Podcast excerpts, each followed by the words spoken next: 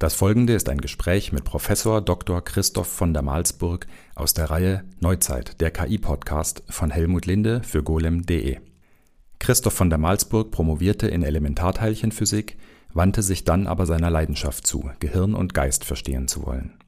Seine lange Karriere führte ihn über ein Max-Planck-Institut in Göttingen, die University of Southern California und die Ruhr-Universität in Bochum an das Frankfurt Institute for Advanced Studies. Gegenstand seiner Forschung ist das Prinzip der Selbstorganisation und das Entstehen selbstkonsistenter Strukturen im Gehirn. Seine Theorien dazu untermauert er, indem er das Entstehen von Netzwerken im visuellen System des Gehirns mit Computern simuliert.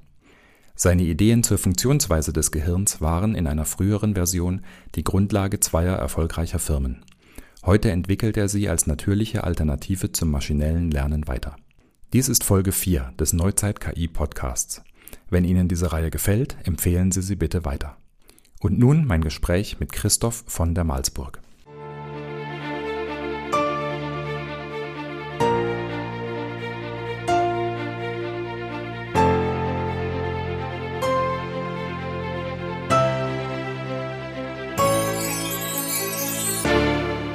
Herr Professor von der Malsburg, was ist ein Elektron? Ein Elektron ist gleichzeitig eine Welle und ein Teilchen. Und die übliche Interpretation ist, dass die, dass die Teilcheneigenschaft was mit Punktförmigkeit zu tun hat. Und damit kommt man nur in Schwierigkeiten. Sondern die Teilcheneigenschaft ist die Eigenschaft, dass wenn man die, die ausgedehnte Welle danach fragt, wo bist du, dann zieht sie sich dazu zu einer Stelle zusammen. Dieses als Ganzes agieren ist äh, die Teilcheneigenschaft. Und es gibt eine ganz eigenartige äh, tiefenpsychologische Verbindung zwischen der äh, Physik der Quantenphänomene, nach der Sie letzten Endes gerade gefragt haben, einerseits, und dem Bewusstsein andererseits. Also die Quantentheoretiker haben damals schon in den 20er Jahren das Bewusstsein für den eigentlichen Messprozess verantwortlich gemacht. Also erst wenn man, wenn ein Mensch hinschaut, wird die Frage entschieden, ist das Elektron hier oder da. Und andererseits gibt es bis zum heutigen Tage, wie ich in der letzten Woche in Oxford festgestellt habe, Leute, die glauben, das Bewusstsein kann man nur als Quantenphänomen verstehen. Das wurde von äh, Penrose äh, propagiert, glaube ich. Penrose hat da in Oxford äh, Frage und Antwort gestanden und hat also ohne, mit, äh, ohne irgendeinen Zweifel anzumelden gesagt, es geht nur über das Bewusstsein kann man nur verstehen, wenn man Quantenphänomene invoziert. Haben Sie eine, eine Intuition dafür mitgenommen, wo genau der Zusammenhang ist zwischen Bewusstsein und Quantenphänomen? Also beides ist rätselhaft, aber nur weil beides rätselhaft ist, heißt es noch nicht, dass es unbedingt zusammenhängt? Ja, ja, das ist aber die Argumentation von Herrn Penrose in seinem äh, Buch The Emperor's New Mind. Mhm. Äh, Quantengravitation ist schwierig zu verstehen, Bewusstsein ist schwierig zu verstehen, wird, wird, wird ja wohl schon dasselbe Phänomen sein. Ich glaube, die Verbindung ist, dass bei beiden nicht lokale, also globale Entscheidungen passieren. Also im Quantenphänomen frage ich hier, äh, das System äh, nach einer Antwort und dann reagiert das ganze System, auch wenn, äh, wenn die verschiedenen Teile Kilometer auseinander sind, auf diese Frage in einer bislang noch völlig unerklärten Weise. Das muss man einfach hinnehmen. Und auch im Gehirn ist es so, dass wenn an irgendeinem Teil des Gehirns eine Änderung eintritt, das ganze Gehirn darauf reagiert, als Ganzes eben. Mhm. Und diese Ganzheitlichkeit, das ist, glaube ich, die Verbindung in den beiden Phänomenen, Quantenphänomenen und Bewusstsein. Und diese Ganzheitlichkeit ist etwas, was wir mathematisch beschreiben können, aber was wir eigentlich nicht intuitiv fassen können, ne? weil sie unserer Alltagserfahrung komplett widerspricht eigentlich. Ja, ja, also in der Physik ist das so, ich bin mehrfach von Physikern beim Arm genommen worden, komm her, mein Junge, was verstehst du denn nicht? Die beschreiben bei so einem Messprozess nur, wie es vorher aussieht. Da ist also das Elektron zum Beispiel über einen größeren Raumbereich ausgeteilt, äh, verteilt und nach dem Messprozess, wo es irgendwo konzentriert ist, und stellt keine dummen Fragen, was dazwischen passiert. Also äh, die, die, dieser, dieser Übergang der beim Messprozess wird im mathematischen Sinne überhaupt nicht beschrieben in der Physik. Mhm. Und man wird auch für, äh, für einen Naivling gehalten, wenn man darüber Fragen stellt. Ja, ja und die, die ganze Mathematik hinter der Quantenmechanik zeigt ja auch, dass die Welt also auf ganz unterster Ebene eigentlich völlig anders ist, als man das naiv erwarten würde. Also unsere Alltagserfahrung spielt da überhaupt keine Rolle mehr. Ein Elektron verhält sich eben nicht wie ein kleiner Tischtennisball, sondern verhält sich einfach völlig anders und man kann das mathematisch beschreiben, aber man kann es nicht in einen Kontext zu irgendwelchen Alltagserfahrungen stellen, die wir so haben. Ja, das ist ja vielleicht auch ein Grund dafür, dass man bei dem rätselhaften Bewusstsein denkt, also hier äh, das Geheimnis der Quantenphänomene kann hier vielleicht weiterführen. Also mich, mich erinnert das ein bisschen an äh, Platos Höhlengleichnis. Ja, der hat vor 2400 Jahren schon gesagt, was wäre denn, wenn die Realität ganz anders wäre, als wir uns das so vorstellen, weil wir immer nur auf diese Schatten in der Höhle starren, aber eigentlich äh, passiert hinter uns irgendwas viel komplizierteres, von dem wir eben nur den Schatten sehen. Und eigentlich hat er damit so ein bisschen die Quantenmechanik vorweggenommen. Ne? Ja, ja, und bis zum heutigen Tage wird ja natürlich äh, von den Philosophen vor allen Dingen darüber geredet, ob das, was wir von der Welt wahrnehmen, äh, eine wirkliche Entsprechung da draußen in der Welt hat. Also es gab den Philosophen Berkeley, der ähm, der Meinung war, da draußen ist gar nichts, sondern wir, das ist alles sowas wie Einbildung. Wo würden Sie persönlich sagen, dass, dass die menschliche Vorstellungskraft jetzt in der Teilchenphysik an ihre Grenzen stößt? Gab es da so einen speziellen Punkt, wo Sie sagen, okay, jetzt kann ich mich nur noch auf die Mathematik verlassen und hier muss ich meine Intuition sozusagen fahren lassen? Also ich glaube, ich bin beeindruckt davon, wie weit das Gehirn sich auf völlig neue Phänomene einstellen kann. Und ich bin persönlich der Meinung, dass die Physik im letzten Jahrhundert einfach ähm, keine begriffliche äh, Erklärung, Darstellung von diesen Quantenphänomenen, also zum Beispiel im Welle-Teilchen-Dualismus, gefunden hat und äh, zwei miteinander nicht kompatible Bilder nebeneinander stellt und sagt, also komm, stell keine dummen Fragen, dass das also äh, einfach nur eine Schwäche der Theorie ist. Mhm. Ich finde es sehr beeindruckend, an was unser Gehirn sich vorstellungsmäßig anpassen kann. Es hat quantitative Grenzen natürlich, also wenn es um höherdimensionale Räume geht, mhm. dann muss man, äh, kann man, wenn man heftig arbeitet, eine Vorstellung davon kriegen, wie ein vierdimensionaler Kubus oder vierdimensionale Kugel gebaut ist, da muss man Jahre investieren anscheinend. Aber es, äh, es, ist, ähm, es ist mühsam und dann auch quantitativ natürlich eine Begrenzung. Aber äh, irgendwie ist das, was in, in, in unserem Kopf vor sich geht, sehr gut auf die Welt angepasst. Und das ist insbesondere faszinierend, wenn man bedenkt, äh, dass die Evolution uns darauf optimiert hat, irgendwo in der Savanne zu überleben oder im Wald zu überleben und nicht unbedingt darauf optimiert hat, äh, die Welt zu verstehen. Ja, ja, insbesondere auch, ganz richtig, und insbesondere auch, was unsere inneren Antriebe, unser, unsere Verhaltensmuster angeht, die sind auf die Savanne angepasst und in, äh, in der modernen Gesellschaft, in großen Firmen, in der Hierarchie von, von Regierungen etc. funktioniert die Maschinerie immer noch. Hm. Und ich sehe schon, Sie sind auch sehr fasziniert von dem Gehirn und äh, der menschlichen Intelligenz. Und ich nehme an, das war auch der Grund, warum Sie nach Ihrer Promotion in Teilchenphysik dann umgeschwenkt sind auf ein neues Feld in der Neurowissenschaft. Also ich habe das Gehirn als Problem äh, entdeckt, als ich 16 Jahre alt war und in einem Artikel einen Satz gelesen habe, der mich damals fasziniert hat und mit dem ich heute noch nicht so richtig fertig werde. Nämlich der Artikel handelte vom Gehirn und da stand der Satz drin, die Nervenzellen bilden in jeder Sekunde hunderte von Schaltkreisen. Und das ist das Denken. Und das kam mir damals sehr rätselhaft vor, was, soll mein Denken mit diesen komischen Nervenzellen da zu tun haben. Letzten Endes ist das das Leib-Seele-Problem, nämlich die Frage danach, wie hängen geistige Phänomene, die wir also von innen raus ja erleben, das ist das Einzige, was uns direkt äh, berührt, äh, wie hängen die geistigen Phänomene einerseits und die materiellen Phänomene, die ja offensichtlich in unserem Gehirn ablaufen, wie hängen die miteinander zusammen? Und darauf gibt es bis zum heutigen Tage keine sehr überzeugende Antwort. Was auch äh, frappierend ist, wenn man sich überlegt, äh, worauf äh, die Menschheit schon Antworten gefunden hat. Also wir verstehen relativ gut so die Evolution der Erde, ähm, wir verstehen relativ gut Mechanismen beim Urknall auf unterschiedlichsten Größenskalen. Und dann gibt es da dieses eine Organ, das ist äh, milliardenfach auf diesem Planeten vorhanden, das eben Labormaßstab. Äh, das funktioniert bei angenehmen Temperaturen, Drücken, man kann es leicht untersuchen und wir verstehen trotzdem nicht, wie es funktioniert. Ne? Ja, ja. Es gibt ja jetzt Durchbrüche in dieser Richtung, über die wir noch äh, reden müssen. Und wir müssen auch darüber reden, ob in diesen ähm, künstlichen Systemen vielleicht eine Antwort auf diese Frage, wie, wie hängen geistige Muster und materielle Muster miteinander zusammen. Hm. Und Ihr Ansatz der Forschung war, sich im Prinzip an der Sinneswahrnehmung entlang zu hangeln. Ich vermute, das liegt daran, dass man eben versucht, an einem Punkt zu starten, wo man das Ganze experimentell kontrollieren kann und mit klaren Randbedingungen startet. Das heißt, das Gehirn bekommt irgendwelche Reize, zum Beispiel ich sehe eine Katze und jetzt äh, versucht man in der Forschung eben nachzuvollziehen, was passiert Schritt für Schritt beim Erkennen dieser Katze.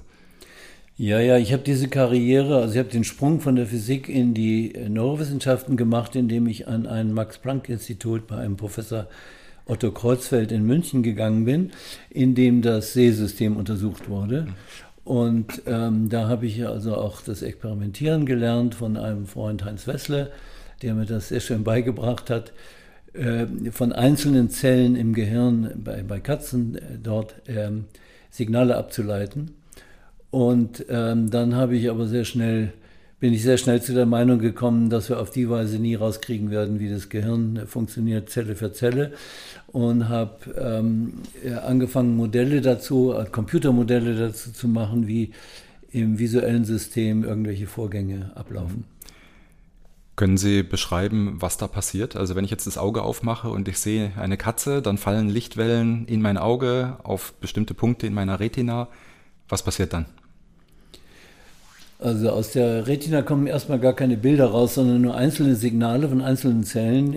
Und die Signale bedeuten, hier ist es gerade mal sprunghaft heller geworden oder hier ist gerade mal dunkler geworden. Also Pixel würde man beim Computer ja, sagen. Die, die, kann man mit Pixeln in Verbindung bringen, aber die werden nicht gleichzeitig ausgelesen, sodass man ein Bild zu sehen bekommt, sondern nur die Änderungen der, der Helligkeit werden mitgeteilt, nicht die, die, äh, die, die äh, dauerhaften Werte. Und äh, das ist also so ein Strom von solchen Signalen, die im, äh, am Hinterkopf im primären visuellen Kortex ankommen. Und dann äh, muss man ähm, äh, muss man vermuten, dass, oder, ähm, dass diese Signalverteilungen verglichen werden mit äh, gespeicherten Modellen für visuelle Phänomene. Also zum Beispiel einen geraden, dunklen Strich auf weißem Hintergrund. Ne, man muss also annehmen, dass man im Gehirn sowas wie ein Modell für sowas hat, das mit diesem Signal, äh, Signalen verglichen wird. Passen die alle zu diesem Modell? Mhm. Und die spannende Frage ist nun, wie kann man in seinem Hirn eine Modelle für alles, was man visuell wahrnehmen kann, zur Verfügung haben. Mhm. Also es ist ja so, dass ein, ein Kind ein, ein, paar Jahre braucht in einer einfachen Umgebung mit Spielzeug und, und äh, Märchenbüchern und, und, und Filmen etc. die Welt äh, kennenzulernen und dabei also sowas wie ein Modellbaukasten für visuelle Strukturen mhm erwirbt. Und dann geht das Kind in die Welt raus und kann ohne Mühe komplizierteste Szenen, in denen also Dinge, die es vorher nie gesehen hat, im Hirn abbilden. Denn es ist ja so, dass die Wirklichkeit äh, nicht irgendwie direkt in unser Gehirn reinschwimmt, sondern das Gehirn baut, um die Signale, die von den Sinnen herkommen, also insbesondere von den Augen, von den Retinen, zu erklären, baut es ein Modell der Umgebung auf, und dieses Modell ist ein Konstrukt.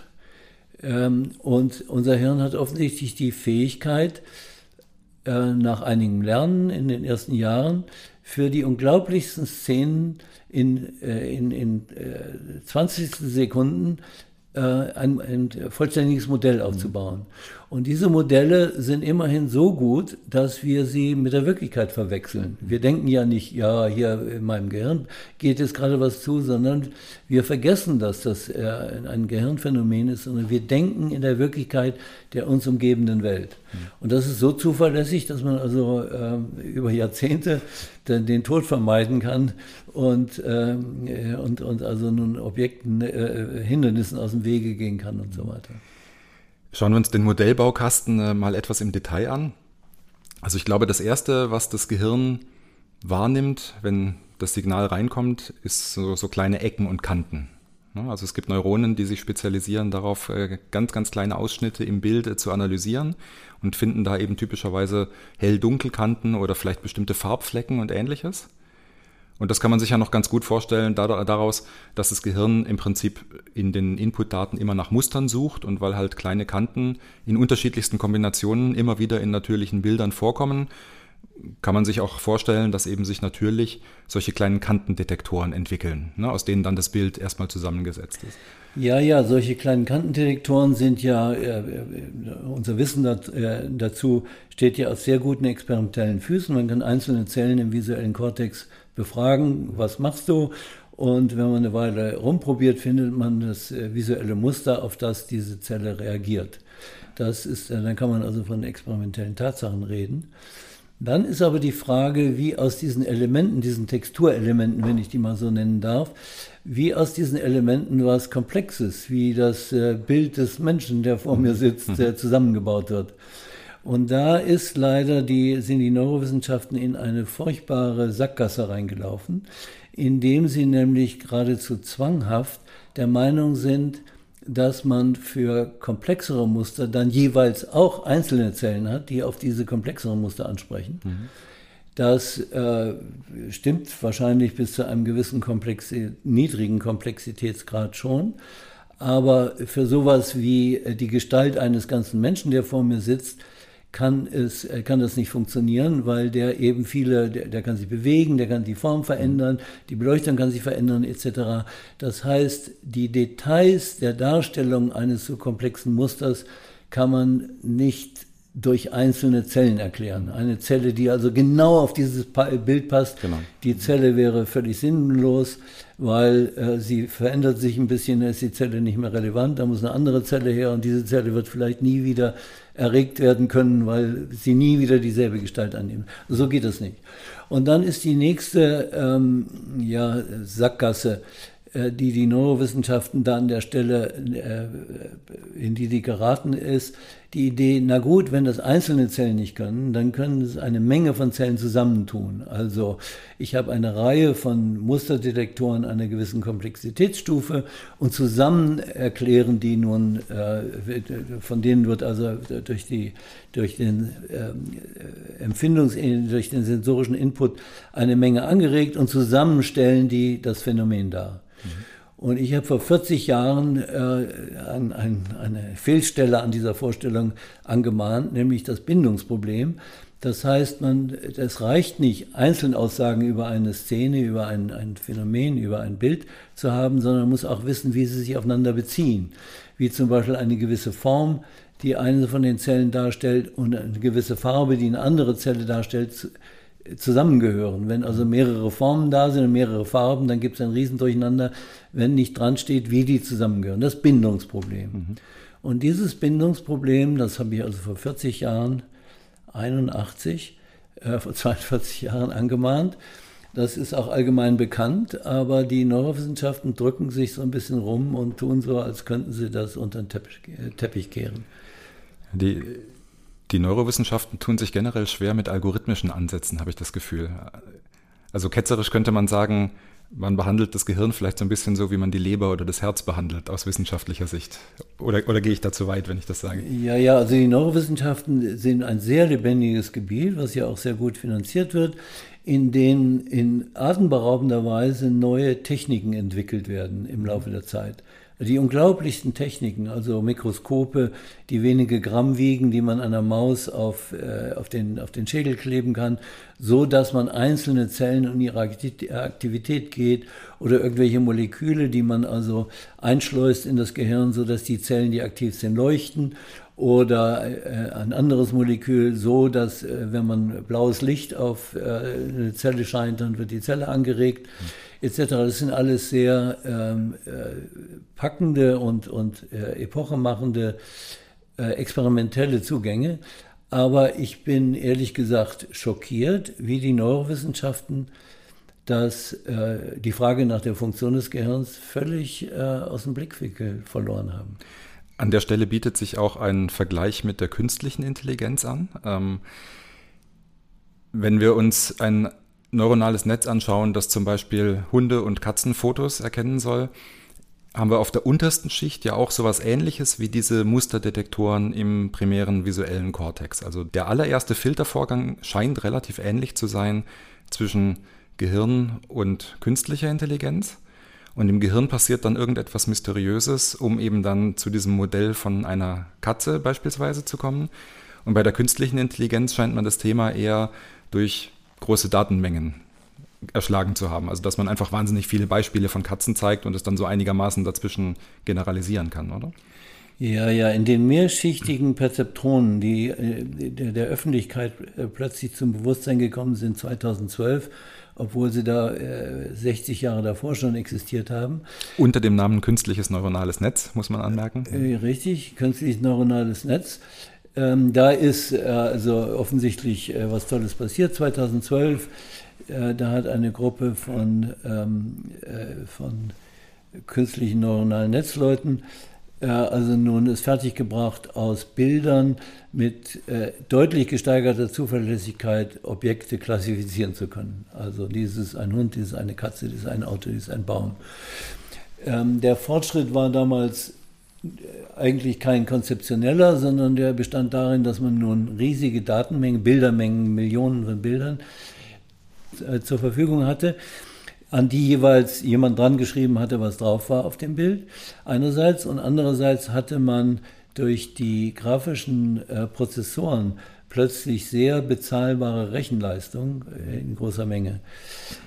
Dabei muss man aber sagen, dass diese Maschinerie, die ich in meinen Vorlesungen immer äh, gegeißelt habe, als völlig ungenügend das Problem zu lösen, dass diese Maschinerie äh, halt ähm, äh, zum Beispiel das Problem, dass wenn ich ein Objekt an einer Stelle erkennen will, äh, an einer Stelle gezeigt kriege, an einer Stelle im Bild, dann muss ich es auch automatisch, dann können Menschen das Objekt an einer anderen Stelle auch sofort erkennen, ja. ohne dann nochmal ein Beispiel an der anderen Stelle zu kriegen, während diese Systeme darauf angewiesen waren, dass jedes Objekt, jeder Objekttyp in allen möglichen Positionen und Größen und Orientierungen und Beleuchtungen gezeigt werden musste. Deswegen braucht man diese Hunderte von Millionen von Bildern. Das heißt, der, äh, konzeptionell war dieses äh, System der Aufgabe nicht wirklich gewachsen, sondern hat diese Fehlstelle, diese Unfähigkeit zu verallgemeinern von einer Position zur anderen zum Beispiel, dadurch auszubügeln, dass man jedes Objekt in jeder äh, Position zeigt. Diese Beschränkung ist allerdings dann in der, ähm, äh, beim Übergang zu den sogenannten Transformatoren, die, ähm, glaube ich, im Jahre äh, 2017 zu verorten sind, in einem Paper, das sich nennt äh, Attention is all you need, mhm. Äh, ist diese Beschränkung ist ähm, überwunden worden Dabei ist etwas, äh, spielt etwas eine zentrale Rolle, was ich seit Jahrzehnten angemahnt habe, nämlich man muss, ähm, wenn man äh, das Gehirn verstehen will, nicht in Einzelzellen denken, sondern man muss in Verbindungsmustern, in Netzen denken. Und verschiedene, äh, also meine Antwort auf die Frage, wie sind die Modelle strukturiert, die wir brauchen, um die Wirklichkeit äh, wiederzugeben in unserem Hirn. Äh, die Antwort auf die Frage ist, dass wir in unserem Hirn eine große Sammlung von Netzfragmenten haben. Also ein Netzfragment äh, besteht, sagen wir mal, aus 100 Zellen, Neuronen, die in gewisser Weise miteinander verbunden sind.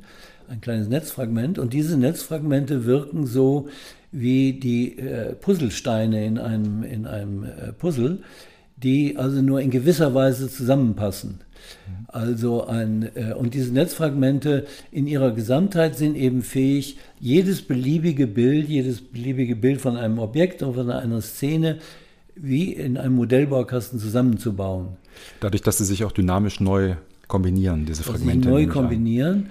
Und ähm, die passen eben nur in gewisser Weise zusammen. In, in einem äh, Puzzle auf, auf dem Tisch äh, äh passt ein Teil ja nur äh, an, an, an ihren vier Seiten äh, äh, duldet nur einen Partner. Und im Hirn ist das, äh, sind also mehrere Partner möglich. Auf die Weise gibt es eine Riesenvielfalt von möglichen Kombinationen. Mhm. Aber es gibt ein sehr strenges Gesetz dazu, wie diese Netzfragmente zusammenpassen. Die passen gar nicht alle zusammen, sondern die müssen in konsistenter Weise äh, zusammengehören. Und ähm, um nochmal von den Transformatoren zu reden, da werden, äh, und äh, Teil dieser, dieser Fähigkeit, äh, neue Kombinationen zu bilden, ist, dass Verbindungen im Gehirn so schnell wie wir denken an- und ausgeschaltet werden können. Haben Sie eine, eine Intuition, wie diese Transformationen, von denen Sie vorhin gesprochen haben, also zum Beispiel Rotationen im Raum, Änderungen der Beleuchtung, wie die in diesen Transformator reingelernt werden? Also was, was sozusagen jetzt wirklich der Unterschied ist zwischen diesem Transformer-Modell und den vorherigen Deep Learning-Architekturen, die eben ohne diesen Attention-Mechanismus auskommen? Also ähm, die, äh, meine Antwort auf diese Frage des invarianten Sehens, äh, wir können dann auch wieder auf die Transformatoren kommen, ist, dass äh, ich, um ihr Gesicht zu erkennen, irgendwo in meinem Gehirn, im infratemporalen Kortex, ein Modell ihres Gesichts habe, als mhm. zweidimensional ausgedehntes Gebilde, das also mit äh, lokalen Texturelementen deko dekoriert ist. Und dieses Gebilde ist aber ein Netz. Das heißt, die, die Elemente sind äh, alle miteinander ähm, äh, mit Nachbarn verbunden sind, also ein Ensemble von miteinander vernetzten Netzfragmenten. Und dann erscheint in meinem primären visuellen Kortex ein, äh, bei einer bestimmten Blickrichtung ein Bild ihres Gesichtes. Und dann gibt es eine Maschinerie, die, äh, und, und die, dieses äh, Bild ist auch ein zweidimensional ausgedehntes Feld von lokalen Texturelementen. Und diese beiden, das Modell und das Bild, sind, wenn ich, äh, äh, da ich sie kenne, äh, sind strukturgleich. Das nennt man homöomorph. Das heißt, an an vergleichbaren Stellen haben die vergleichbare Texturelemente.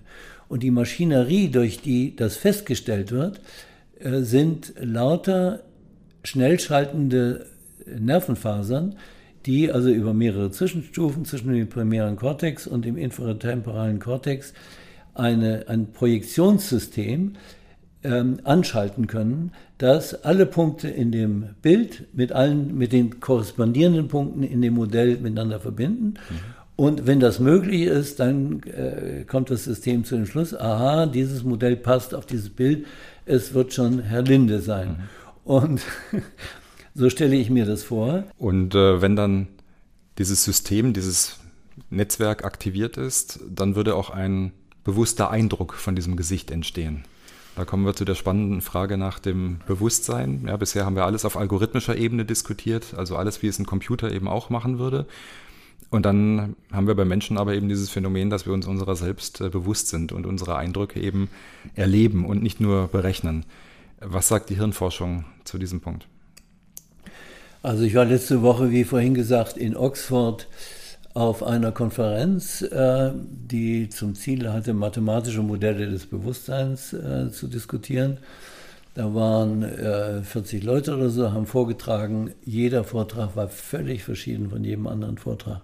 Da gibt es überhaupt noch keine Ordnung. Es gibt einige dominante ähm, Sichtweisen.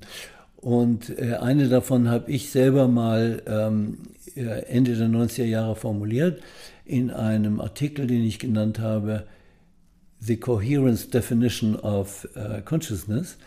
Und da ist die Idee, dass in unserem Hirn, in dem es ja ganz verschiedene Module oder Modalitäten nennt man das, äh, gibt, also das Sehen, das Hören, das Sprechen, das Be Bewegen, meine, ähm, meine Emotionen, meine inneren Antriebe, mein Gedächtnis, das sind alles Teile, die im Gehirn ja äh, mit einiger Genauigkeit ähm, äh, voneinander abgetrennt abgelegt sind und, und äh, untersucht werden können. Und im bewussten Zustand ist eine Minimalzahl von diesen, äh, eine, eine gewisse Zahl von diesen, ein Quorum, miteinander koordiniert. Die reden von derselben Sache, die verstehen sich. Wenn in einem von diesen äh, sich irgendwas ändert, können die anderen geeignet darauf reagieren. Also zum Beispiel, ich sitze im Auto und, und, und, und fahre das Auto und dann kommt plötzlich ein Reiz von, von, von links und äh, da tritt was auf, dann sind meine, meine Bewegungsmuster schon völlig vorbereitet, da, da Steuer rumzureißen, auf die, auf die Bremse zu treten etc. Diese Art von Fähigkeit, ähm, kreuzweise zwischen diesen ganzen Modalitäten die richtigen Reaktionen zu machen, das ist der bewusste Zustand.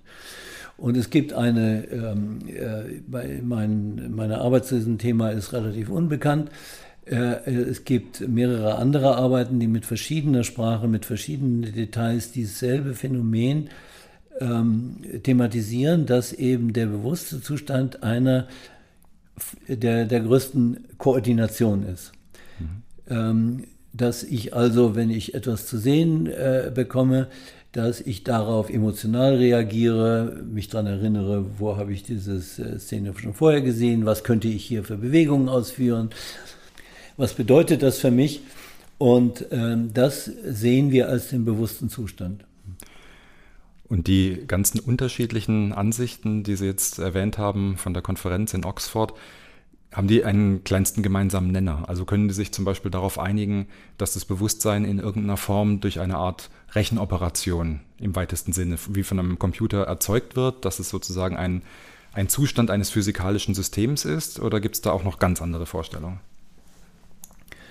Also es gibt die eine andere Vorstellung, die nun in der letzten Woche niemand vorgetragen hat, die der berühmte Neurowissenschaftler John Eccles äh, gegen Ende seines Lebens jedenfalls sehr wortstark vertreten hat, der Dualismus, der äh, auf solche äh, Philosophen wie Descartes und Leibniz zurückgeht oder noch viel früher, nämlich Geist und Materie sind zwei völlig verschiedene Domänen, die irgendwie aufeinander einwirken. Also bei Sir John Eccles gab es eine Stelle, die Aria 7b, wo der Geist auf das Gehirn einwirkt. Mhm. Er hat, ich habe mich häufig mit ihm unterhalten, er hat gesagt, das Gehirn ist sozusagen der Computer, der von dem Geist benutzt wird, um, um den, den Körper zu steuern zum Beispiel. Also äh, insofern gibt es schon sehr verschiedene Ansichten dazu, ähm, was Bewusstsein ist. Aber nun auf dieser Konferenz haben, glaube ich, die, die ähm, Organisatoren dieses Wort mathematische Modellieren mathematische Modelle äh, dazu getan, damit also nun die wildesten äh, philosophischen Spekulationen von ihnen ferngehalten werden.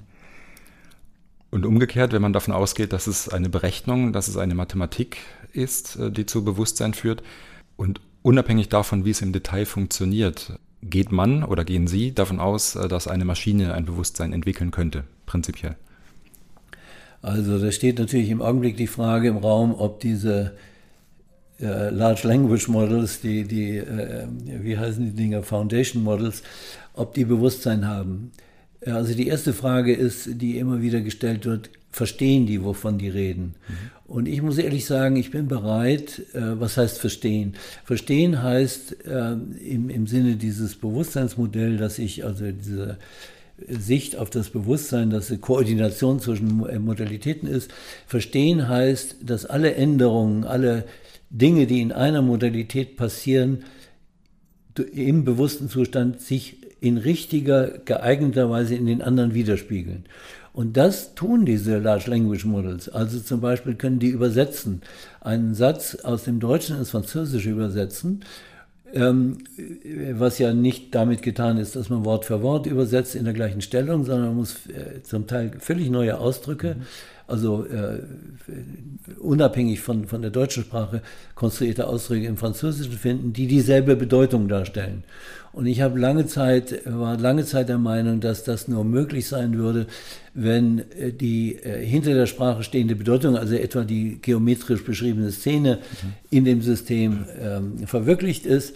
Das ist überhaupt nicht der Fall, sondern die Vieldeutigkeiten einzelner Worte ähm, wird also durch die Statistik der Nachbarworte äh, be beseitigt. Also die Systeme mhm. verstehen die Sprache so äh, fern, dass sie in einer anderen Sprache denselben Sachverhalt ausdrücken können. Ja, ich, ich würde sogar noch einen Schritt weiter gehen. Also ich glaube, dass ein Modell wie ChatGPT tatsächlich ein gewissermaßen funktionales Modell der Welt entwickelt hat, das über die reine Statistik von Worten und Wortbeziehungen doch irgendwo hinausgeht. Ähm, das sieht man zum Beispiel daran, wie gut ChatGPT ähm, eine Ja-Nein-Frage beantworten kann. weil bei einer Ja-Nein-Frage, wenn ich mir einfach nur die Statistik anschaue, könnte man sagen, die Wahrscheinlichkeit ist immer 50-50, dass das Wort Ja oder Nein rauskommt. Aber gerade bei einer komplexen Frage muss ja im Hintergrund noch irgendein Modell der Welt stehen, das dann irgendwie darauf führt, äh, zu sagen, ja, die Antwort auf diese Frage ist jetzt Ja oder Nein. Also diese Systeme haben ja die sogenannten Attention Heads. Und ähm, jeder äh, Aufmerksamkeitskopf, wenn man das so übersetzen kann, jeder Aufmerksamkeitskopf entwickelt im Verlauf des Lernens äh, aus, aus einer zufälligen Anfangskonfiguration, am Anfang haben die ja überhaupt keinen Inhalt, sondern bestehen aus Zufallszahlen, entwickeln im Verlauf des Lernens äh, die Fähigkeit, sich auf irgendeinen ein regelmäßiges Muster, das die Sprache äh, charakterisiert, einzuschießen. Also zum Beispiel syntaktische Struktur. Wenn hier ein Artikel war, dann muss jetzt ein Nomen folgen. Und wenn da ein, ein Nomen-Subjekt da ist, dann, dann gibt es auch äh, ein Verb, äh, das davon gesteuert wird und so weiter. Oder ein anderer Attention Head äh, schießt sich auf eine gewisse semantische Umgebung ein. Ah, dieses ist ein technisches, äh, ein technischer Text und hier ist also, die können ja auch äh, Programmiersprachen äh, äh lesen und, und, äh, und, und Programmier, Pro Programme erzeugen. Dieses ist also ein Steuerzeichen und äh, dieses Steuerzeichen bedeutet, dass ich also erwarte, dass eine Weile später das und das kommt. Das heißt, man kann erwarten, dass diese Transformatoren eine gewisse Form von mentalen Mustern auf diese Weise realisieren. Mhm. Es ist sehr ärgerlich, dass wenn man in diese Transformatoren reinschaut, das gilt auch für die Leute, die, die sie also entwickelt haben, wenn man da reinschaut, sieht man nur so was wie Zufallszahlen. Man, man sieht also die Struktur nicht. Hunderte von Milliarden von Parametern, die so ein Netzwerk beschreiben. Milliarden, also hunderte von Milliarden von Parametern, genau.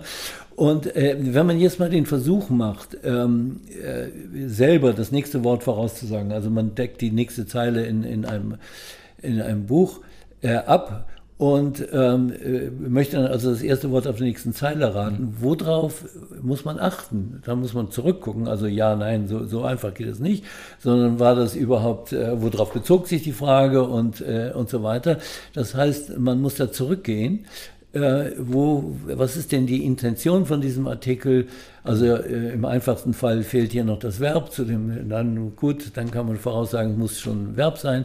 Aber in vielen Fällen ähm, äh, muss man wirklich auf den Inhalt eingehen. Das ist eine ganz mhm. gute Übung, das mal zu tun. Also manche von meinen Kollegen sagen, ach Gott, die können ja nur das nächste Wort voraussagen. So einfach ist das nicht, wenn man da äh, einigermaßen akkurat äh, werden will. Das heißt, ähm, ich denke, ich nehme das sehr ernst dass diese Systeme auf statistischem Wege sowas wie äh, mentale Muster, geistige Muster sich äh, erwandert haben. Mhm. Und Sie haben gefragt, sind diese Maschinen bewusst? Das sind die, ich würde sagen, im Augenblick äh, werden die unseren menschlichen Standards an Bewusstsein noch nicht äh, gerecht, weil sie zum Beispiel keine, keinen direkten Zugang zur Umwelt, zur physischen Umwelt haben. Hat man ihnen nicht gegeben. Mhm. Ist auch nicht so einfach, das denen zu geben. Und weil sie keine eigenen Antriebe haben. Die haben keine Persönlichkeit. Mhm. Also die gehen auf das ein, was der Prompt ihnen gegeben hat. Also hier, ich will jetzt mal als Lügner auftreten, als, als Betrüger und äh, was würde ich hier in dieser Situation am besten sagen, um und dann sind sie ein Lügner und Betrüger. Und wenn ich sage, äh, ich möchte jetzt aber keinen äh, faktischen Fehler mehr machen, das hat große Wirkung, mhm. dann dann versucht das faktisch Fehler zu vermeiden. Das heißt, die sind wesenlose, passive äh, Orakel, diese Systeme. Mhm. Und um, wir nehmen, wir Menschen nehmen das sehr äh, ernst, also sehr viele Menschen jedenfalls nehmen das, äh, das sehr ernst, dass zum Bewusstsein auch persönliche Reaktionen, Persönlichkeitsreaktionen gehören, Gefühlsreaktionen etc. Wenn man denen keine Gefühle gibt, kann, keine Variablen, die Gefühle ausdrücken können, dann kann man auch nicht erwarten, dass sie in diesem Sinne Bewusstsein äh, äh, sind. Aber nun kann man sich streiten, ob eine Fliege ein Bewusstsein hat oder ähm, eine Katze oder ein Hund. Also die Besitzer von Katzen und Hunden sind natürlich, wissen alle, dass die Katze und der Hund Bewusstsein haben. Aber äh, je weiter man zu einfachen, äh, einfacheren Tieren vorgeht, wird das Volumen von dem Bewusstsein, das sie haben, immer kleiner. Mhm. Die können nicht sprechen und die können sich nicht die Zukunft vorstellen. Die haben kein episodisches Gedächtnis, die können sich nicht daran erinnern, was vor zwei Minuten war und oder vor 20 Minuten. Und ähm, das heißt, ich würde sagen, ähm, wenn man von Bewusstsein redet, muss man ähm, einrechnen, dass es Bewusstseinsarten verschiedenen Volumens gibt. Mhm. Und also eine Fliege kann sehr gut mit der Umwelt umgehen, die können, äh, die können Hindernissen aus dem Weg gehen. Wenn die auch eine Wand zufliegen, wissen die ganz genau, wann der Moment da sein wird, dass sie drauf treffen, dann drehen, drehen sie die mhm. Beine nach vorne und landen. Die haben also sind, sind in guten Kontakt mit der Umgebung und sind in diesem Sinne bewusst. Die können auch so, so eine Fruchtfliege kann auch so ein äh, Konkurrenz mit einem anderen Männchen ausfechten, um, um an, an Weibchen zu kommen. Die wissen also, die, die sind äh, sich der Situation bewusst. Aber für uns Menschen würde das ähm, zu wenig Volumen haben. Ähm, deswegen ist es ein bisschen unfair, die heutigen Systeme schon danach zu fragen, ob sie Bewusstsein haben. Ähm, man müsste ihnen zumindest äh, ein, ein vergleichbares äh, eine vergleichbare Menge von Modalitäten geben. Also Sprache haben sie nun, aber visuelle Vorstellungen, äh, das müssen wir erstmal sehen. Ähm, die sind nicht abwesend, aber äh, offensichtlich noch so ungenügend, dass wir zum Beispiel, dass die Technik das noch nicht fertig bringt, äh, autonome Autos mit allen Verkehrssituationen fertig umzugehen. Also insofern haben sie noch keine gute Szenendarstellung. Das müsste man als mindeste Voraussetzung ähm, verlangen, dass sie eben äh, genügend Modalitäten haben, um mit uns vergleichbar zu sein. Und dann ist in meinen Augen eine ganz entscheidende Frage, ob diese äh, technischen Systeme nur Schatten sind von der Struktur, die von Menschen errichtet worden ist in den Beispielen, ob sie das nur passiv aufnehmen können, also zum Beispiel die mentalen Muster aus vielen Beispielen extrahieren können oder ob sie fähig wären, im ernsten Sinne neue Ideen zu entwickeln. Mhm. Also wenn man die Frage stellt, sind die kreativ, dann kriegt man natürlich heftig die Antwort, ja, die sind ja kreativ, die können Musik schreiben, die können neue Bilder malen, die können äh, einen neuen Roman schreiben, wenn man unbedingt will. Ja, fein, aber wenn sie einen Roman schreiben, dann hat der keine, ähm, äh, keine den gesamten Roman zusammenhaltende Gestalt. Mhm. Das sind Bandwürmer von einzelnen äh, Subgeschichten, die alle lokal plausibel sind, aber die zusammen keine Geschichte aus, ausmachen. Mhm. Das heißt, ein Romanschriftsteller hat offensichtlich die Fähigkeit, eine Gesamtschau dessen, was er da schreiben will, in seinem Kopf zu entwickeln. Mhm. Können diese Maschinen das? Und unser Gehirn ähm, kann es ja offensichtlich, äh, nicht alle Menschen tun das nicht alle Zeit, oder jeder von uns tut das nicht alle Zeit, aber Mathematiker zum Beispiel kommen ja äh, auf völlig neue Strukturen, die es äh, in der Welt nicht gibt und in der Mathematik vorher nicht gab. Ja, Sie, Sie haben mehrere Limitationen von den großen Sprachmodellen angesprochen, also dieser Mangel an äh, Kreativität, äh, dieser Mangel kohärent größere Arbeitsblöcke zu verrichten, wie zum Beispiel einen Roman zu schreiben. Und ich denke, vieles davon hängt eben damit zusammen, dass die Modelle darauf ausgerichtet sind, einen Text Wort für Wort vorwärts zu erstellen und sie haben keine, keine innere Rückkopplungsschleife. Ja? Also auch wenn ich als Mensch einen Roman schreibe, werde ich es ja nicht schaffen, den vom ersten bis zum letzten Wort einfach so runterzuschreiben, sondern ich fange an, wahrscheinlich erstmal mit einer groben Storyline von Anfang bis Ende und dann muss ich aber eine Rekursion einbauen. Das heißt, ich gehe dann wieder an den Anfang und detailliere das noch ein bisschen aus und komme dann zum Ende, sehe, dass ich vielleicht auf Widersprüche gestoßen bin, dann muss ich am Anfang nochmal was anpassen, damit das Ende wieder dann passt und so weiter und so weiter. Und genau das ist natürlich in den Sprachmodellen momentan technisch gar nicht implementiert. Aber man muss sagen, dieser, dieser eine Gedanke, dieser, dieser eine Geistesblitz, der von so einem Sprachmodell ausgespuckt wird auf ein Prompt hin, das entspricht schon möglicherweise so ein bisschen dem, was der erste Gedanke bei einem Menschen ist. Aber der Mensch kann eben dann darüber iterieren und das dann Schritt für Schritt verbessern. Und ich denke, daraus kommt dann auch die Kreativität bei Menschen, weil ich halt zufällig in Anführungszeichen Ideen generieren kann und dann aber immer analysieren kann, welche Idee war gut, welche war schlecht und dann so wie so ein genetischer Algorithmus äh, evolviert so eine Idee langsam zu etwas immer Besserem und die, die, die Möglichkeit geben wir den Sprachmodellen ja gar nicht. Also die Sprachmodellen schließen, äh, Modelle schließen von, von, von dem bisher gegebenen Text auf das nächste Wort. Genau.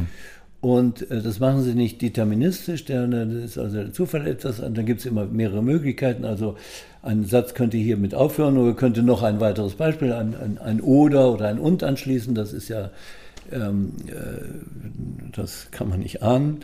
Äh, und äh, dann da muss also der Zufall eine Rolle spielen. Aber es ist eben, wie Sie eben gerade sagten, darauf beschränkt, auf diese lineare äh, Kette.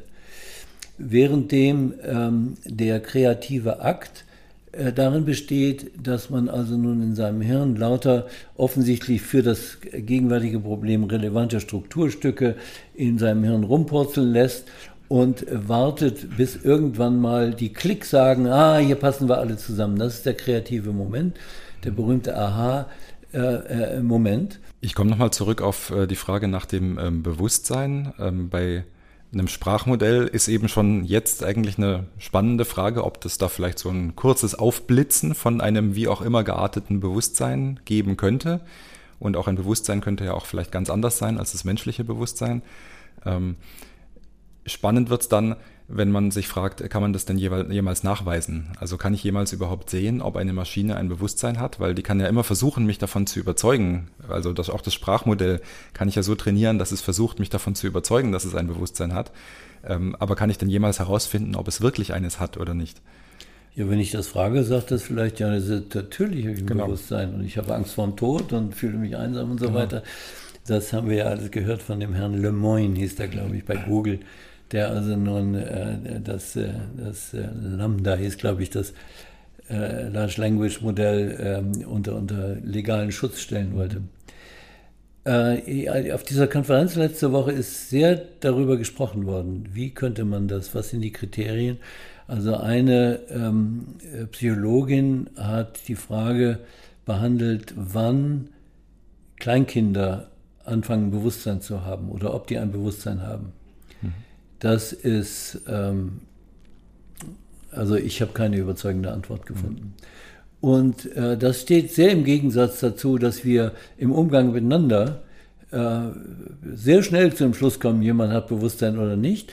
Und unsere Methode besteht darin, kann der Mensch, mit dem wir gerade reden, vernünftig auf die Situation reagieren. Ist dem bewusst, was hier vor sich geht. Ja, und beim Menschen kann man es zumindest aus Analogie schließen. Also warum sollte ich jetzt äh, aus acht Milliarden Menschen zufällig der Einzige sein, der ein Bewusstsein hat? Ja, das macht irgendwie, genau, das, das wäre nicht sehr plausibel. Ich bin der Einzige, der ja, Bewusstsein die, hat.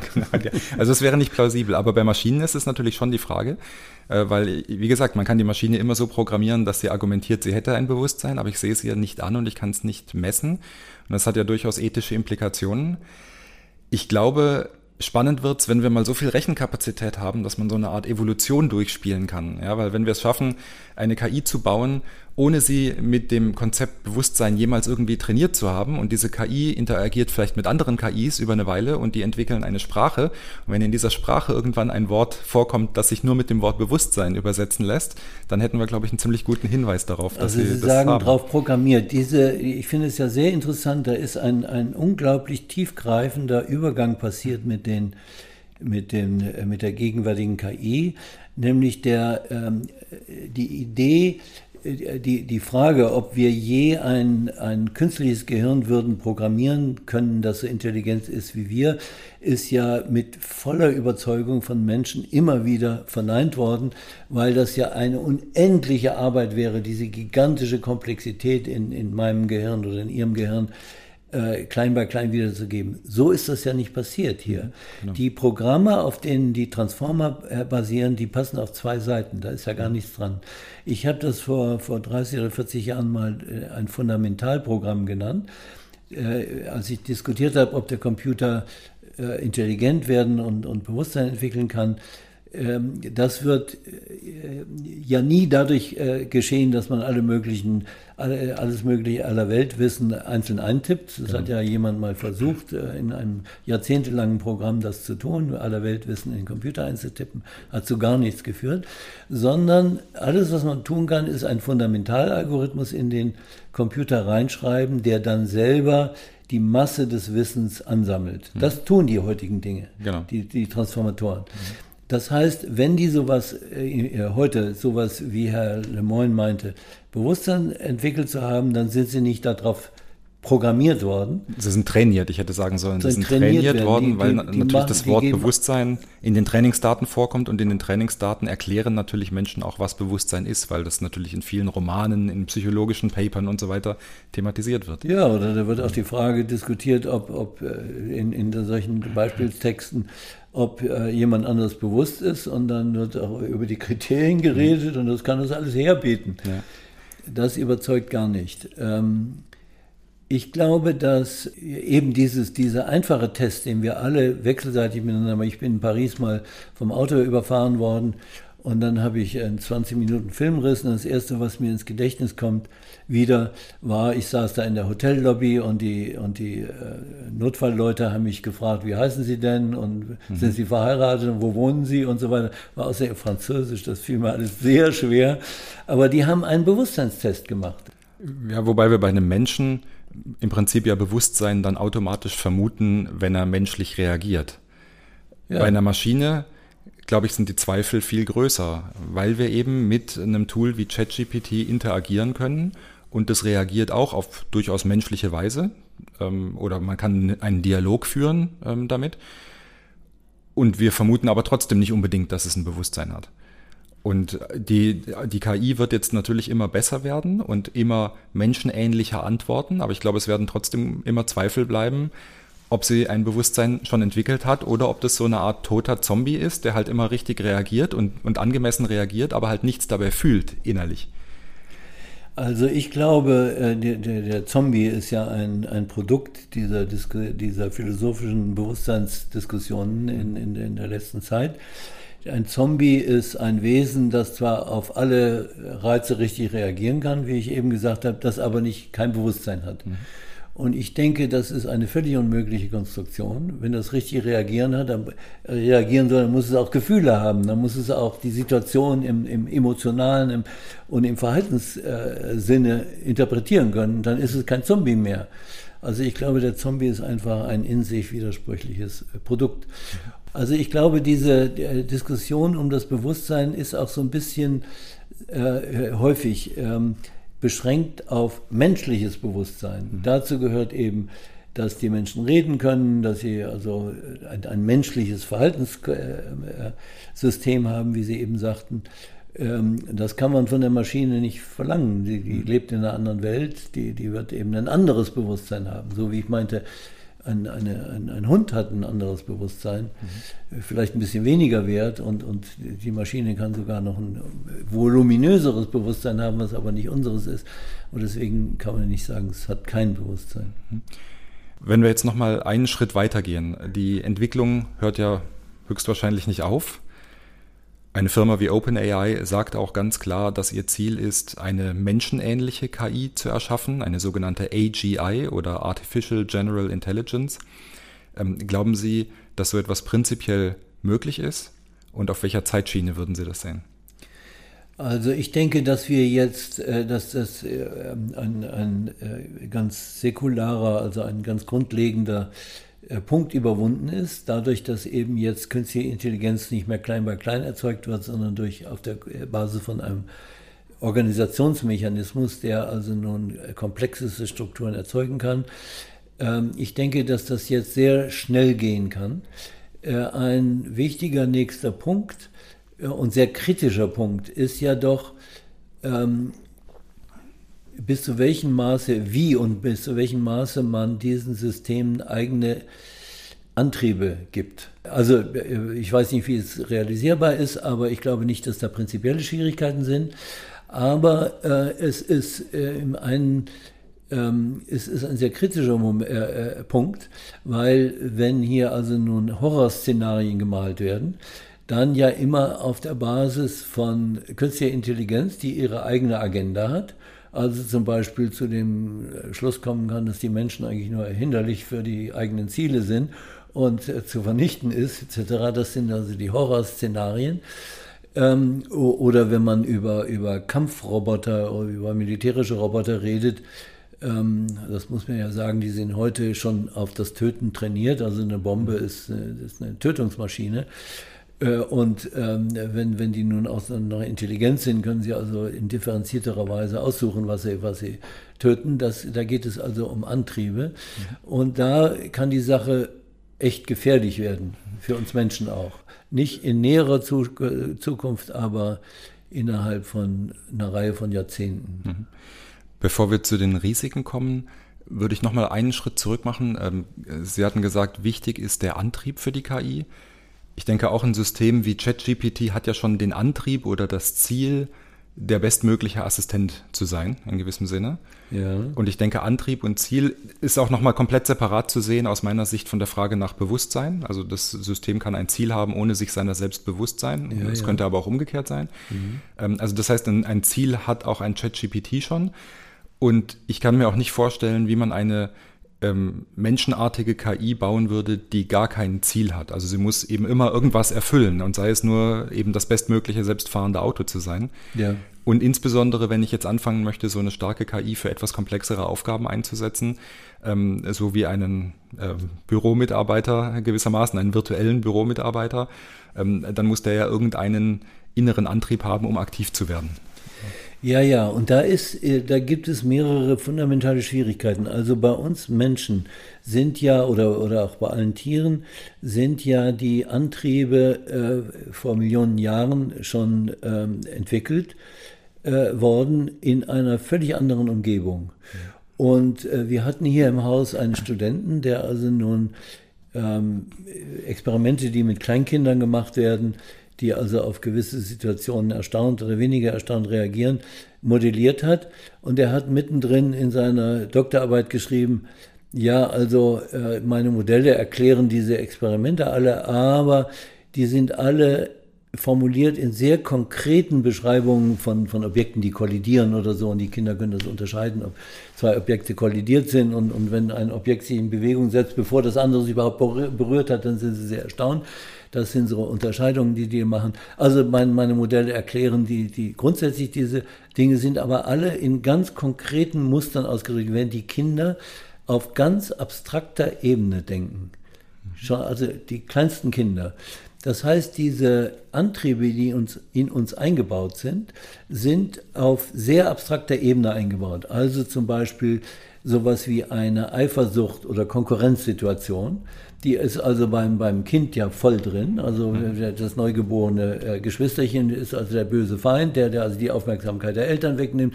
Das möchte man am liebsten äh, äh zum Fenster rausschmeißen, äh, umbringen. Das ist also drin, aber äh, im Verlaufe der ähm, Entwicklung, des, der Erziehung, des, des Aufwachsens der Entwicklung, werden diese ursprünglich diese sehr abstrakten Ziele, die bleiben bestehen bis ins Erwachsenenalter, werden aber differenziert, werden eingestimmt auf moderne, in der modernen Welt vorkommende Situationen. Also so eine Konkurrenzsituation ist dann also im Sinne von Karriere in der Firma oder im Sinne eines anderen Staates, China, der also der, der, der USA Konkurrenz, da wird dieser Trieb immer wieder aktiv. Und das müssten die Maschinen ja natürlich auch durchlaufen. Wie kann ich mit meinen Antrieben in, in, in wirklichen Aktionen, in die ich verwickelt bin, Erfolg haben? Wie kann das funktionieren? Da bildet sich ein Charakter raus. Und das kann man nicht so von einem Tag auf den anderen anschalten, sondern da wird es dann auch so sein, dass also wenn hier ähm, Microsoft von menschenähnlicher Intelligenz reden will, wenn man also sozusagen mal von Haushaltsroboter oder überhaupt vom Roboter redet, werden sich ganz verschiedene äh, Versionen rausbilden mhm. müssen für verschiedene Zwecke. Absolut. Also ein, ein Wissenschaftlerroboter ist was anderes als ein Küchenroboter ja. oder ein Verwaltungssystem. Äh, äh, mhm. Und da sehe ich also ähm, langfristige und komplizierte Entwicklungen voraus, wo man auch natürlich furchtbar in die Irre gehen kann. Asimov hat sich das ja mal so vorgestellt. Drei Regeln der, der, der Robotics reichen für alles. Töte niemanden, pass auf, dass dir selber nichts passiert. Und die dritte Regel habe ich vergessen. Und hat dann selber aber sehr schnell festgestellt, so einfach ist es nicht. Es gibt ja. immer wieder komplizierte Situationen. Darüber sollten wir gleich auf jeden Fall noch sprechen. Ein, eine Frage noch. Ähm, nehmen wir mal ein Szenario an, um es, um es einfach mal konkret zu machen. Nehmen wir an, OpenAI äh, oder eine andere Firma veröffentlicht nun eine Version von GPT sozusagen, die so fortgeschritten ist, dass sie mehr oder weniger eins zu eins eine Person ersetzen kann, in Bezug darauf, was eine Person am Computer machen kann. Also mhm. vereinfacht gesagt, mhm. einen Homeoffice-Mitarbeiter. Die Situation ja. kennen wir ja seit Corona leider alle relativ gut. Ja, ja wir können äh, uns ähm, äh, sogar auf, auf eine Stelle bewerben online, wir können einen neuen Job bekommen online, äh, wir können bei einer Firma neu einsteigen und das geht alles online aus dem Homeoffice heraus. Und jetzt hat äh, OpenAI also ein System auf den Markt gebracht, wo ich mehr oder weniger mit einem Mausklick äh, und einem kleinen Geldbetrag äh, mir einen Homeoffice-Mitarbeiter erzeugen kann. Ist es technisch vorstellbar? Und was passiert dann eigentlich? Also ähm, so ein Mitarbeiter muss ja natürlich wissen, worum geht es hier denn eigentlich? Mhm. Äh, arbeite ich für eine Firma? Was sind die Interessen der Firma? Wie kann ich also nun den, den Kunden zufriedenstellen oder den Chef zufriedenstellen oder ein, ein Unglück vermeiden und so weiter? Ähm, selbstverständlich ist das vorstellbar, aber um den Preis dieser Art von komplexer Eintrainierung. Ja. Also man würde so eine KI ungefähr so eintrainieren, wie man eben einen echten Mitarbeiter auch eintrainiert. Ja, ja. Und das müsste man natürlich äh, für ein bestimmtes Modell nur einmal tun und könnte das dann reproduzieren. Das ist ja die, die, die ja. wird von vielen als der entscheidende Vorteil der KI angesehen, dass man sie einfach äh, kopieren kann. Aber ähm, wie viele Jobs sind denn wirklich klein bei klein vergleichbar? Also da, da müsste man eine Riesenzahl von Spezialisierungen haben. Also auch da wird es ganz wichtig sein, dass die Grundmotivationen, die in die äh, Maschine eingebaut wird, auf sehr abstrakter Ebene äh, angesiedelt ist.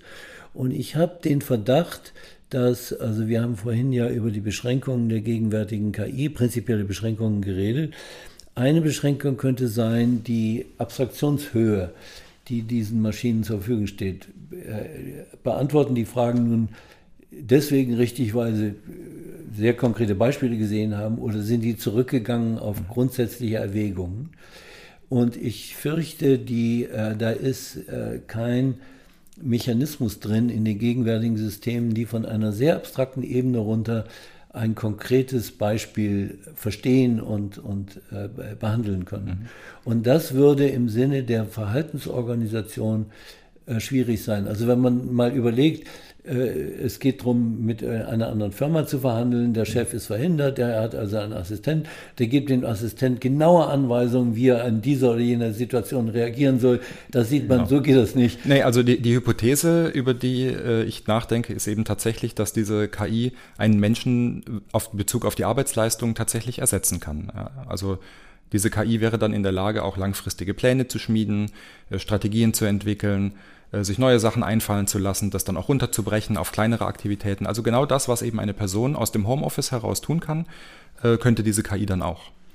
Ja, ja, und also meine Aussage ist ja auch nur, ja, das halte ich für möglich, ja. aber äh, bevor das realisiert ist, muss man diese Abstraktionshöhe hinkriegen, genau. muss man diesen Entwicklungsprozess der diese Fähigkeit hinkriegen, eine völlig neue, konkrete Situation zurückzuführen auf ganz abstrakte Prinzipien, mhm. die eben fähig sind, auch auf diese Situation hin zu, ja. sich zu spezialisieren. Genau.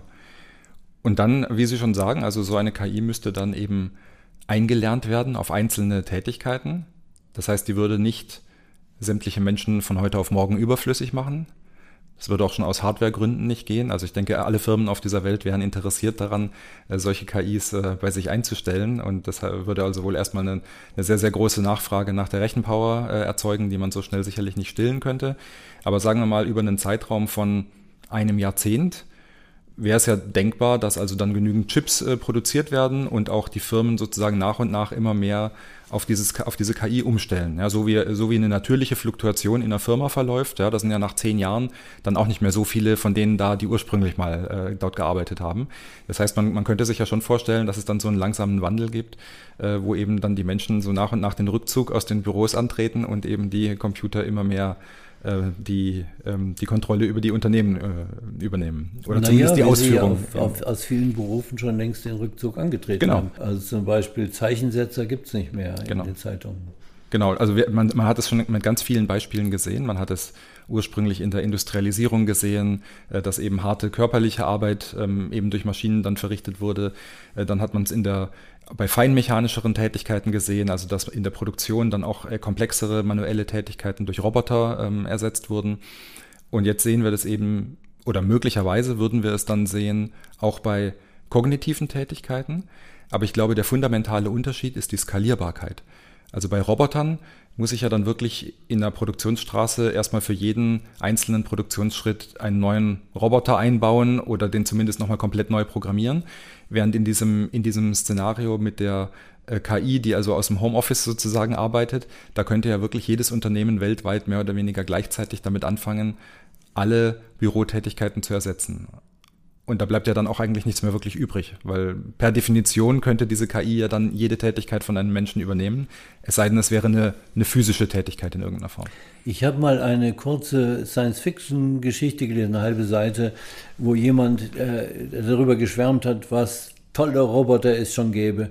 Und die größte, das größte Achievement, die größte Leistung war, dass man ein ganzes Fußballstadion mit Robotern äh, vollgesetzt hat, die gejubelt haben. Mhm.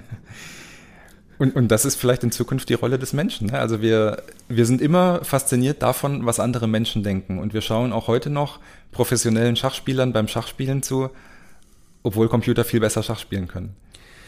Ja, ja, aber man muss ja doch, also ich habe ehrlich gesagt äh, äh, äh, schweren, äh, ich denke an, an, eine Welt, die von künstlicher Intelligenz dominiert wird, äh, schweren Herzens, weil ähm, also wir Menschen ja dann durch einen weiteren Schritt, so wie in der kopernikanischen Wende, von der ein Kollege von mir hier in, in äh, Claudius Groß in äh, Frankfurt redet, äh, kopernikanische Wende, die, den, die die Erde aus dem Mittelpunkt des Weltalls vertrieben hat und die darwinsche Wende, die also den Menschen als Besondergebilde im Reiche des, der, der, der Welt vertrieben hat so würden wir mit unserer jetzt noch bestehenden Sonderstellung, das einzige geistige Wesen zu sein, vertrieben werden. Ja. Und äh, ich muss schon sagen, wenn also nun, wenn es um, um äh, Kreativität geht, die Menschen gar nicht mehr gefragt werden, weil die Maschinen kreativer sind, dann sind wir ja irgendwie doch sehr von unserem Thron runtergeschmissen. Und äh, außerdem muss ich sagen, entwickelt sich ja die Welt schon seit längerer Zeit, jedenfalls in der ökonomisch entwickelten Welt ist es so, äh, in eine Richtung, wo der Mensch nicht mehr artgerecht gehalten wird.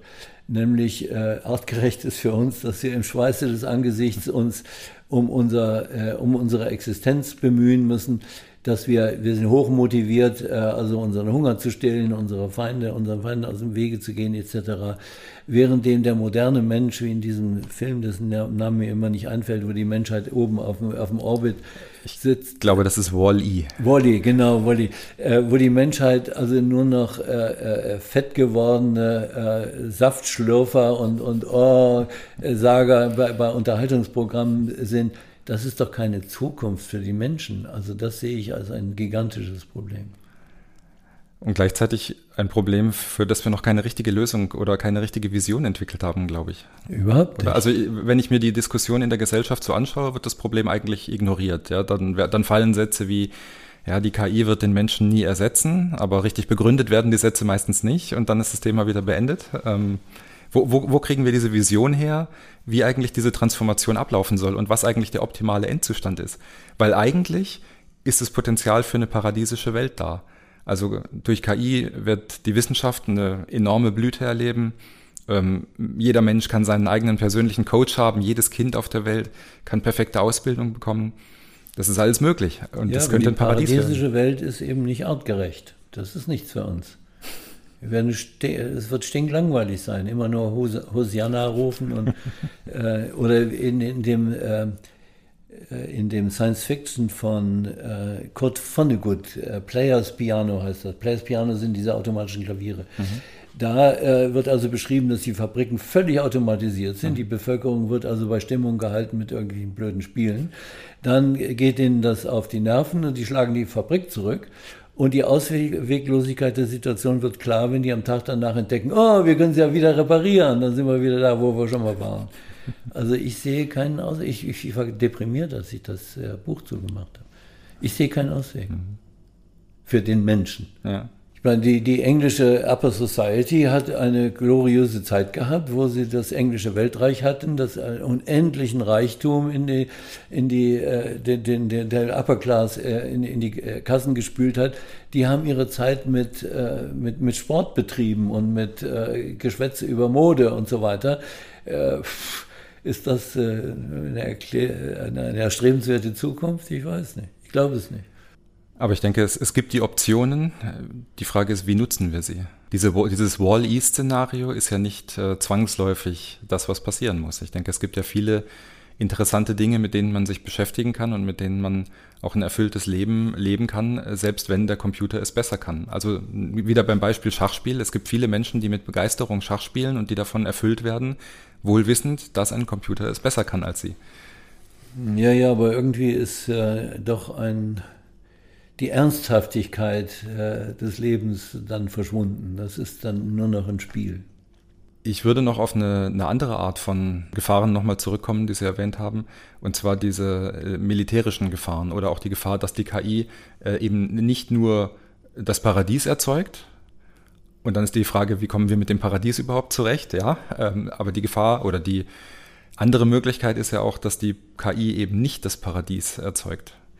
Ähm, welche, welche Szenarien halten Sie dafür wahrscheinlich oder realistisch oder möglich? Also der entscheidende äh, Schalter ist ja doch, wird die KI als Werkzeug in der Hand des Menschen und für die Zwecke des Menschen benutzt oder äh, verselbstständigt sie sich und hat ihre eigenen Antriebe und, und kann selbstständig agieren. Also letzteres äh, wird eine ganze Weile lang nicht möglich sein. Also dieser eben von mir erwähnte Claudius Groß sagt, also vor den Robotern habe ich gar keine Angst denn die werden nach kurzer Zeit kaputt gehen und dann warten sie, dass wir kommen und sie wieder reparieren. Ja. Also noch äh, fundamentaler ist das ja so, es, es sind Menschen, die also irgendwelche Metalle aus der Erde äh, graben, um, um, die, um die Technik möglich zu machen. Das heißt, die KI ist noch völlig vom Menschen abhängig. Mhm.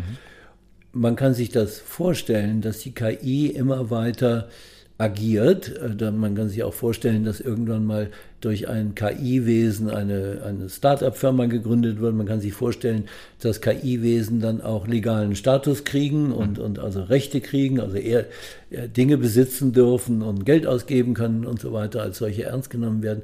Kann man sich alles vorstellen. Aber da wird ein sehr fundamentaler und, und sehr langsamer und lang, viel Zeit brauchender Prozess möglich sein diese Horrorszenarien, die zum Beispiel von Nick Bostrom oder so ähm, äh, in seinem Buch Superintelligenz äh, oder von Techmark ähm, äh, an die Wand gemalt werden, dass also irgendein Bastler in seiner Garage ein, ein Programm schreibt und ping ist das äh, System äh, intelligenter als alle Menschen und überhaupt nicht mehr zu bändigen, bricht aus, äh, übernimmt die Welt. So geht es nicht. Also erstens muss das Ding Wissen haben über die Welt. Das muss irgendwie mit der Welt mal in Kontakt gekommen sein und gelernt haben. Also jedes Kind braucht eine ganze Weile, bis es mit der Welt umgehen kann. Wenn es noch so viel intrinsische Intelligenz hat. Und ähm, äh, zweitens, ähm, äh, und, und äh, dann wird auf diesem Weg eben dieses Problem, von dem ich geredet habe, sie wird äh, die, die, die äh, physische Gewalt entwickeln müssen. Äh, wahrscheinlicher ist ja doch, dass wir uns freiwillig in solche Gewalt begeben, indem wir mhm. immer mehr Lebensbereiche, also zum Beispiel die Verwaltung, aushändigen an die, an die KI. Und wenn es also nun brenzlig wird für uns, können wir sie gar nicht mehr abschalten, weil wir dann am nächsten Tag verhungern. Ähm, also äh, es, es, wird nicht dieses Singleton geben, das da von einem Tag auf den anderen die Welt beherrscht. Ähm, die Menschen müssen jedenfalls eine ganze Weile noch mitarbeiten und während dieser Weile kann die KI sich auch, äh, kann man hoffen und, und erwarten, dass die KI sich an menschliche Denkweisen und Ziele äh, etc. anschließt. Zum Abschluss noch die Frage, äh, Sie haben auch vorhin schon angesprochen, ja, dass vielleicht neue Arten von Intelligenz möglich sind, dass sich zum Beispiel ein Computer einen vierdimensionalen Raum dann vorstellen kann, den wir uns nicht wirklich vorstellen können oder nur mit höchster Mühe. Ja, ein Computer sollte das eigentlich machen können. Dadurch werden ja auch wieder ganz neue äh, ja, wissenschaftliche Möglichkeiten entstehen. Ne? Und äh, wird die Intelligenz zu einem komplett neuen Feld, zu einem mehrdimensionalen Feld. Ja, heute haben wir Menschen, die alle relativ ähnliche kognitive Fähigkeiten haben oder einen relativ ähnlichen Mix aus kognitiven Fähigkeiten. Und äh, Computer können ja diese, diesen Mix aus, aus kognitiven Fähigkeiten jetzt komplett neu zusammenstellen und neu konfigurieren und auch Fähigkeiten erwerben, die wir eben gar nicht haben, wie zum Beispiel sich den vierdimensionalen Raum vorzustellen. Ich denke eben, dass dazu äh, Emergenz nötig ist, die, die also in, in den heutigen Systemen wie ich meine, noch nicht äh, realisiert ist. Aber ich halte das ja für möglich, dass das äh, passiert. Und dann ähm, also ähm, ein, ein Widerstand gegen die Idee, dass ähm, Geist, äh, Bewusstsein in der Maschine passiert, ist ja doch diese Ansicht, dass da an dieser Grenzfläche zwischen Materie äh, zur Materie ähm, höhere Intervention passiert. Also wenn ich mal den, den, den Papst Johannes Paul II. zitieren darf, der hat in, im Vatikan 1988 äh, eine Konferenz veranstalten lassen, wo über das Verhältnis zwischen der, dem Evolutionsgedanken und dem Glauben geredet wurde. Und da hat er selber auch gesprochen und hat gesagt, er ist bereit, die physische, die Entstehung, die physische Entstehung des Menschen durch die Evolution als Tatsache anzuerkennen. Aber er müsste doch darauf bestehen, dass zu diesem physischen, materiellen Gebilde dann auch noch eine geistige Inspiration dazugekommen ist. Und ich denke, ähm, also Sie brauchen jetzt keine Angst zu haben, dass ich hier, hier die katholische Lehre äh, predige. Ich denke, dass diese dass äh, die, die, die, dieser Gedanke, dass da Inspiration nötig ist, die, die zu der Materie dazukommt, dieser Kampf zwischen Geist und Materie ist ja ein ganz alter, also philosophischer äh, äh Geist, ein ganz alter. Der Grund dafür ist, dass der Geist Zugang hat zu äh, mathematischen Gebilden, die sich dadurch auszeichnen, dass sie selbstkonsistent sind. Mhm. Also die Mathematiker, sehr viele Mathematiker jedenfalls sagen ja, wir erfinden die Mathematik nicht. Das ist kein, keine, keine zufällige Erfindung, die wir machen, die wir einfach nur schön finden oder so, sondern wir finden sie. Wenn man also nur drauf kommt, äh, dass man also eine Algebra äh, realisieren will und, und die Idee, zusätzliche Idee hat, ja, sie ist nicht eindimensional, sondern vielleicht zwei- oder dreidimensional, dann hat man keine Freiheit mehr. Entweder es gibt eine zweidimensionale Algebra-artige äh, Sphäre, das sind die komplexen Zahlen. Dreidimensional kann man aber beweisen, das gibt es nicht. Mhm. Vierdimensional gibt es das wieder die, die Quaternion und achtdimensional und darüber gibt es gar nichts. Das heißt, dieser Raum der Denkmöglichkeiten, der ist beschränkt. Das ist die, äh, verzeihen Sie das Wort, göttliche Inspiration. Mhm. Und deswegen glaube ich, dass äh, wenn dieses äh, Mittel der, der Emergenz mal realisiert ist, der, das Phänomen der Emergenz realisiert ist, dass diese äh, künstliche Intelligenz völlig neue mathematische, wie Sie sagen, vierdimensionale oder noch ganz anders gelagerte Phänomene sich erwandern kann. Und dann muss ich ehrlich sagen, hoffe ich sehr drauf oder, oder träume ich davon, dass also eine nun, äh, was Datenmengen angeht, sehr äh, äh großzügige Intelligenz irgendwann mal die, die Fähigkeit hat, durch die menschliche Zivilisation oder insbesondere die menschliche, von Menschen geschaffene Wissenschaft durchzugehen und diese furchtbare Sprachverwirrung, die da also alles zerlegt in, in, Subgebiete, die sich gegenseitig nicht mehr unterhalten können und die zum Teil Doppelarbeit machen und das gar nicht wissen, weil die Sprache so verschieden ist, die alle zu vereinen zu einem kohärenten, konsistenten geistigen Gebilde. Mhm. Das ist Einzelmenschen aus quantitativen Gründen nicht möglich. Also ich würde gerne die algebraische äh, Geometrie, die Herr Grothendieck entwickelt hat, die würde ich mir gerne reinziehen, aber äh, die Leute, die das gemacht haben, sagen, ja, da brauchst du 15 Jahre dafür. Mhm. Und äh, ausschließlich, da musst du dich darauf konzentrieren, das ist mir also einfach nicht zugänglich. Mhm. Und äh, vieles andere ist mir nicht zugänglich. Ich habe mal in, in, in Göttingen eine Amerikanerin im Gespräch hat sie geheult äh, plötzlich und sagt, was heulst du denn? Und da sagte ich, ja, es gibt so viel, was ich nie wissen werde. Ja, das geht mir auch so. Und ähm, ich denke, das äh, wäre eine Hoffnung, dass eben dieses, ähm, dass das äh, das sozusagen Erstarren der Zivilisation in diesen Festlegungen, die in der Aufteilung in Wissenschaftsgebiete oder Aktivitätsgebiete äh, implizit ist, dass diese Erstarrung aufgehoben werden kann durch mhm. künstliche Intelligenz. Und das wäre ja dann ein Teil von dieser paradiesischen Welt, von der wir vorhin gesprochen haben. Und äh, das gibt ja. mir jetzt ein bisschen Hoffnung, dass in dieser paradiesischen Welt für jeden etwas dabei ist, ähm, was, was man genießen kann, auch für Wissenschaftler. Und äh, dass wir da vielleicht doch noch eine, ähm, eine gute Zukunft haben, auch wenn wir noch ganz viele Fragen beantworten müssen ähm, auf dem Weg in diese Transformation. Ich danke Ihnen ganz, ganz herzlich äh, für die Zeit heute. Das war ein absolut faszinierendes Gespräch und Sie sind eine faszinierende Persönlichkeit. Und damit verabschieden wir uns für heute. Ganz herzlichen Dank. Danke Ihnen. Es war ein großes Vergnügen, mit Ihnen zu sprechen.